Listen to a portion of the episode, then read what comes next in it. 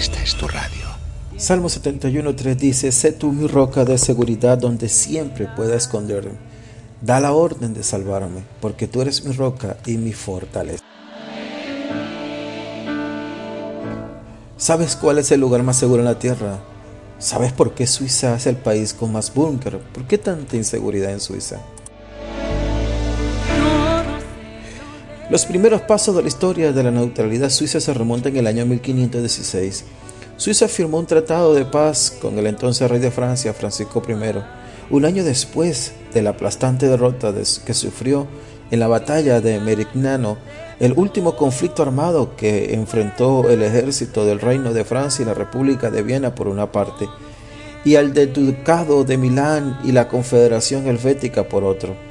Ese principio de paz se reafirmó y afianció en el año 1815 con el Congreso de Viena, donde se reconoció la neutralidad y la inviolabilidad de Suiza.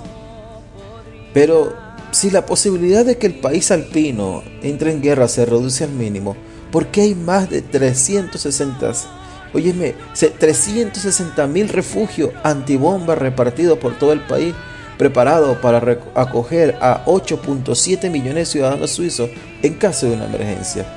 De hecho, la cifra de búnkers de Suiza es mucho mayor que en otros estados, incluso en aquellos que realmente ha pasado por guerra en las últimas décadas o que están amenazados de posibles ataques. Una de las razones puede ser porque la ley federal así lo exige. Esta es la forma como los suizos consideran protegerse en el caso de una guerra. Es natural para quienes no han conocido el lugar más seguro del universo que encontró el rey David. En sus peores momentos de la vida, él acudió al lugar más seguro que es Jesucristo. Y es por eso que el misionero D.L. Moody dijo, Amigos míos, solo hay un punto en la tierra donde el temor a la muerte, al pecado y al juicio no van a turbarnos. El único punto seguro en la tierra donde el pecador puede permanecer es el Calvario, Jesucristo.